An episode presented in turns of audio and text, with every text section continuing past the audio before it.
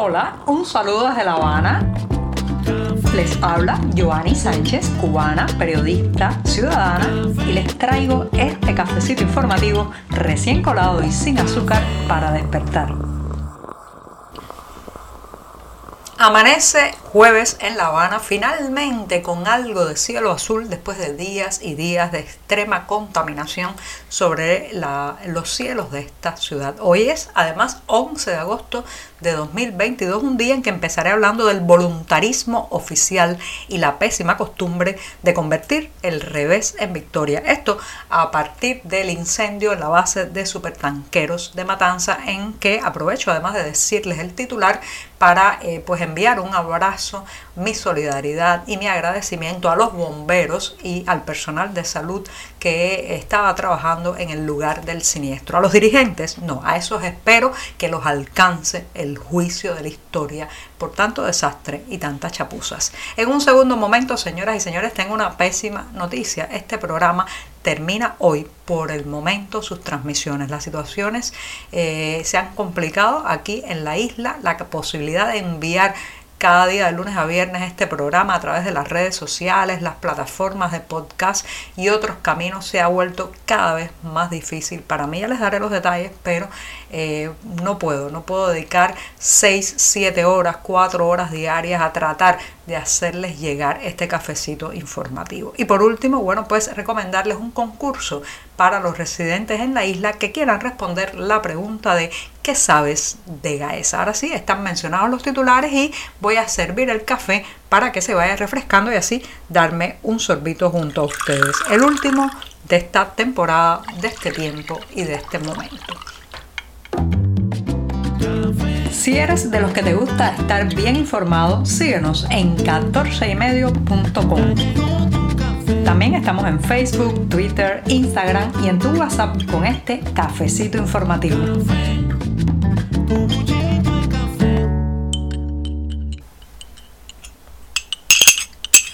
El último cafecito junto a ustedes, así que me voy a dar un sorbito bien, bien largo.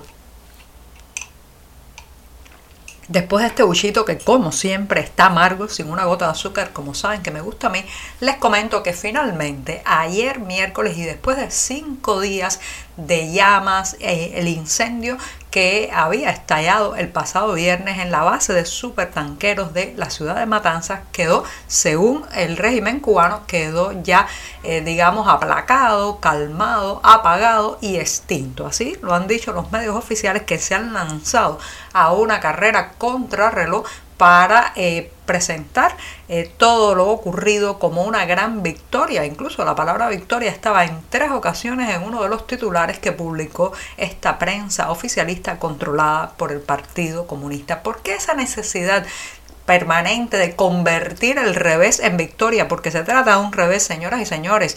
El fuego se extinguió cuando el combustible se acabó y además en esos días perdimos vidas humanas, perdimos también eh, la posibilidad de almacenar combustible que pueda servir para eh, el futuro a corto y mediano plazo en este país que tan necesitado está de ese combustible para generar energía. O sea, la pérdida de esos tanques también tendrá un costo económico elevadísimo para eh, la isla de Cuba. Entonces, no hay nada que parezca victorioso. El fuego hizo y deshizo a su antojo hasta que consumió eh, todo, el combustible que había en el lugar, o al menos en los tanques afectados. También hubo un daño ecológico medioambiental bastante eh, marcado y extenso en el occidente de la isla, del cual no se han dado detalles. Y como les decía, pues lo más triste es la pérdida de al menos 14 vidas humanas hasta ahora eh, que están desaparecidos. Ya hay un fallecido identificado en las primeras jornadas y personas que están eh, pues heridas de gravedad y en estado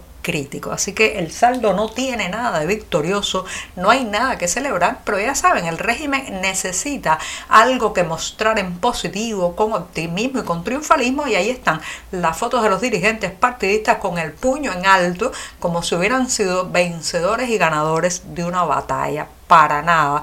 Eh, la gran derrotada ha sido la nación cubana, la gran derrotada de todo este incendio, porque además de perder a varios de sus hijos más jóvenes, también pues eh, estará pagando la factura medioambiental por un largo tiempo.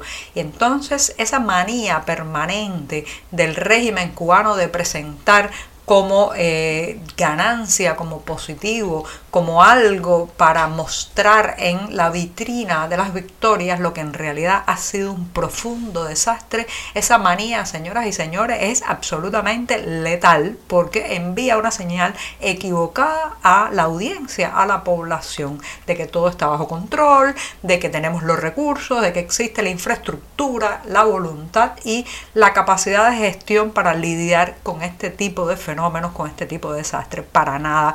Eh, este es un país que está prácticamente pegado con saliva, así les digo, porque entre la violación de los protocolos, la falta de mantenimiento, el deterioro de la infraestructura y este nivel de consigna triunfalista que enmascara la realidad, bueno, pues eso nos está costando la vida literalmente. El, eh, la explosión en el Hotel Saratoga, este incendio en la base de supertanqueros están mostrando que el país simplemente no puede funcionar de una manera, digamos, amable con la vida humana, con la vida de sus ciudadanos, en medio del centralismo, la pésima gestión de este sistema y también de los dirigentes que no han llegado a sus puestos por ser capaces, por ser talentosos, por tener conocimientos, sino por su fidelidad, su capacidad de aplaudir, de elevar el puño y aparentar que vencieron cuando todos somos los grandes derrotados de estos cinco días.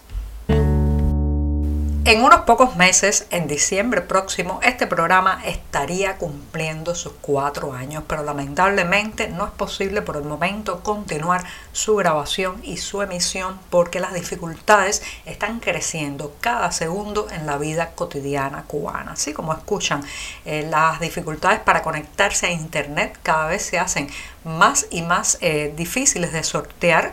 Eh, en las últimas jornadas algunos de ustedes habrán notado que el programa llega con retraso a las plataformas a través de las cuales se distribuye y eso ha sido porque me cuestan horas y horas intentar sacar este podcast a través de la pésima conectividad que tenemos en estos días en la isla. Creo que ese problema va a ir agravándose porque no se trata solamente de infraestructura, se trata de voluntad política de cerrar y cerrar cada vez más la emisión de audiovisuales y de materiales y diferentes contenidos que salen desde la isla, las protestas populares, los cacerolazos que se están dando a lo largo del país, sobre todo en las zonas cuando hay corte eléctrico o apagones, bueno, pues tienen muy nervioso al oficialismo que evidentemente está controlando cada vez más las eh, redes sociales, la emisión de material audiovisual desde el país y una serie de, eh, digamos, contactos o fluido de información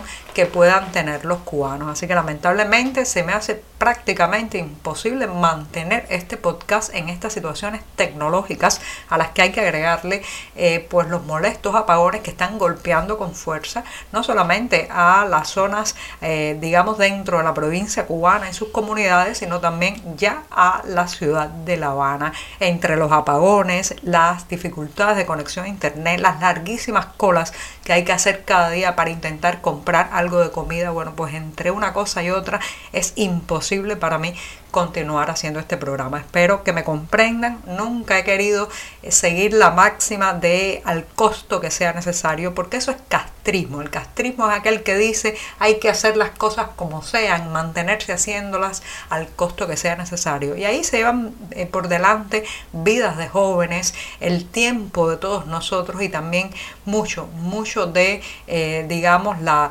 la cotidianidad, el día a día de la gente en este país. Así que no, no es al precio que sea necesario. Es, hay que hacer este programa desde la calidad, desde la puntualidad, porque si no, no cumple su cometido. La idea inicial del cafecito informativo era llegar cada día, lunes a viernes, en la mañana, a media mañana, ante ustedes con un balance, un resumen y un análisis de las noticias más importantes del día. Si llega a las 6 de la tarde, a las 8 de la noche o no puede llegar, ya no cumple su función informativa. Así que me despido, no es un adiós definitivo, eh, es un hasta pronto, es hasta eh, ese momento en que volvamos no solamente a contar con una internet que permita el envío de este programa, sino quizás quizás también ya en ese momento tengamos otras condiciones políticas y económicas en este país. Cuenten conmigo para contarles la Cuba profunda también en ese momento.